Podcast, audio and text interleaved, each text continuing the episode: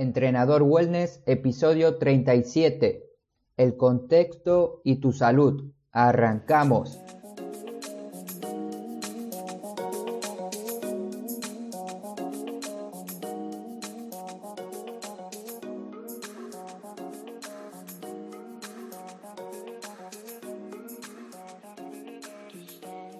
Muy buenos días a todos, hoy es miércoles 27 de marzo del 2019. Te recomiendo que prestes mucha atención a este episodio porque va a estar relacionado también con el tema del día viernes, con el episodio del viernes. Ahora sí, te quiero dar la bienvenida a Entrenador Wellness, un podcast donde aprenderás realmente sobre entrenamiento, alimentación y lo fácil que es generar hábitos saludables para obtener la vida que te mereces. Antes de empezar, te daré una definición de contexto para que sepas a qué me refiero. La definición que nos da la Real Academia Española es entorno físico o de situación, ya sea político, histórico, cultural o de cualquier otra índole en la cual se considera un hecho una definición muy, muy de diccionario, así que yo te voy a dar una definición un poquito más simple. En resumen, lo que me interesa que sepas sobre contexto es que es un entorno físico o de situación, nada más que eso. Para que nosotros podamos tener una vida saludable, nuestro entorno debe aportar los elementos necesarios para que esto pase. Muchas veces no podemos influir tanto sobre el entorno en el que vivimos. Ahora yo te pasaré a dar distintos entornos en el cual nos movemos y te daré algunas pautas, algunas herramientas para que puedas realizar y que el contexto no afecte a tu salud.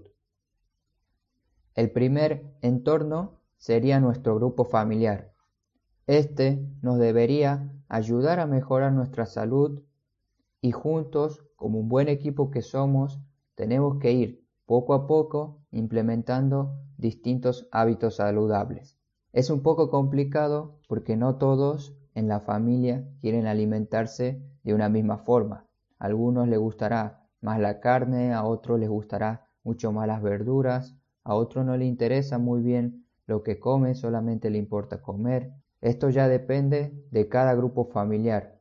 Por ejemplo, en mi caso, cuando yo empecé la universidad, Iba poco a poco introduciéndome en este mundo de actividad física y alimentación saludable.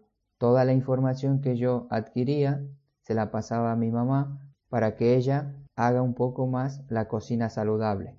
Solo es cuestión de hablarlo con tu familia. Ten muy en cuenta que los cambios tienen que ser de a poco, porque si de un día al otro tú quieres cambiar toda la alimentación de tu casa y tienes un grupo familiar de seis personas, te van a terminar odiando y, y al fin y al cabo no vas a lograr nada. Tienes que explicarlo, ir de a poco, enseñarles, así puedan todos juntos cambiar sus hábitos de alimentación. El siguiente entorno del que te quiero hablar es el grupo de amigos. Tienes que analizar con quién te reúnes habitualmente, si es un grupo de amigos que suman a tu alimentación saludable, que le suman aspectos positivos a tu vida, o si es un grupo de amigos que le restan. Muchas veces nos reunimos con personas que no queremos ver, solamente que por miedo al decirle que no, lo seguimos haciendo. Decir no no tiene absolutamente nada de malo. Te invito a que empieces a decir que no para distintas reuniones o cosas que de verdad no te gustan. Y si tienes un grupo muy unido de amigos que te reúne siempre, te sugiero que le propongas nuevas ideas o lugares para salir. Pueden hacer caminatas, salidas en bici, entrenar en grupo, salir a correr en grupo. Hay muchas actividades que se pueden hacer con un grupo de amigos. Por último, puse el entorno grupo de trabajo un lugar en el cual pasamos mínimamente seis horas y un máximo, quién sabe, hasta 12 horas trabajando con una misma persona al lado. Aquí te recomiendo que si trabajas fuera de casa y tienes que alimentarte siempre en tu oficina, Prepara tu comida con anticipación en tuppers de vidrio, es lo más recomendable, pero en este caso que hay que trasladarlo, sería una buena opción utilizar uno de plástico.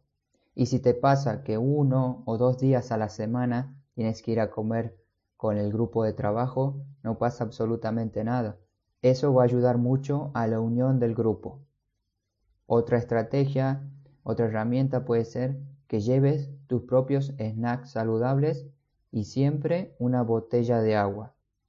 Ahora pasaremos a las situaciones. ¿Recuerdas que hablamos al principio de la definición que era entornos o situaciones? Yo creo que hay muchas situaciones en nuestra vida que la salud se va a ver comprometida. Por ejemplo, te puse distintos casos, uno de ellos la universidad o colegio. Aquí te daré mi punto de vista personal. Tuve la oportunidad de aprender varias estrategias cuando iba a la universidad, porque normalmente los estudiantes del profesorado en educación física pasamos todo el día en la facultad. Un día normal en mi facultad era empezar las clases a las 8 de la mañana y terminar a las 8 de la noche, todo el día de corrido. Teníamos descansos, recreos, pero estábamos dentro de la universidad. Por eso tenía todo preparado una noche anterior antes de ir a estudiar. Si estás pasando por esta situación o momento en tu vida, te sugiero que te organices porque gran parte de tu vida la vas a pasar estudiando y si te alimentas mal vas a tener un problema con tu salud. Algunas sugerencias que te puedo dar en este caso son similares a las que te recomendé en el trabajo. Preparar la comida la noche anterior, preparar bien tu almuerzo, merienda, tus snacks. Y algo que utilizaba mucho era el ayuno intermitente los días de exámenes. Esto es algo que aplico desde el primer o segundo año de la facultad, no lo recuerdo bien, porque mi papá siempre me decía que coma algo dulce antes de rendir un examen para que pueda rendir bien, etc. Siempre me decía lo mismo y como yo soy una persona de cabeza dura, me gusta investigar y ver el por qué él me decía eso, así que me puse a buscar distintos estudios, artículos, me puse a leer y encontré que el ayuno era efectivo en los momentos de exámenes. Esto es algo que afirmé después de haberlo probado durante algunos meses. Seguramente un ayuno no es una opción para cualquier tipo de persona. Recuerda que todos somos diferentes y para ver si de verdad esto funciona, solamente tienes que intentarlo. Esto puede sonar un poco loco ir a rendir un examen importante solo con una botella de agua. Pero yo lo hice, lo hago y lo recomiendo a algunas personas, no a todos, porque para realizar un ayuno exitoso tienes que seguir una serie de pasos previos. Si te interesa saber más de este tema, te dejo un artículo donde hablo más en profundidad de esto. No solo sirve para rendir exámenes, tiene múltiples beneficios realizar un ayuno. La siguiente situación que puede afectar nuestra salud es una fiesta de cumpleaños. La estrategia que utilizo aquí es ayuno, como te lo dije recién. Otra situación puede ser las cenas familiares.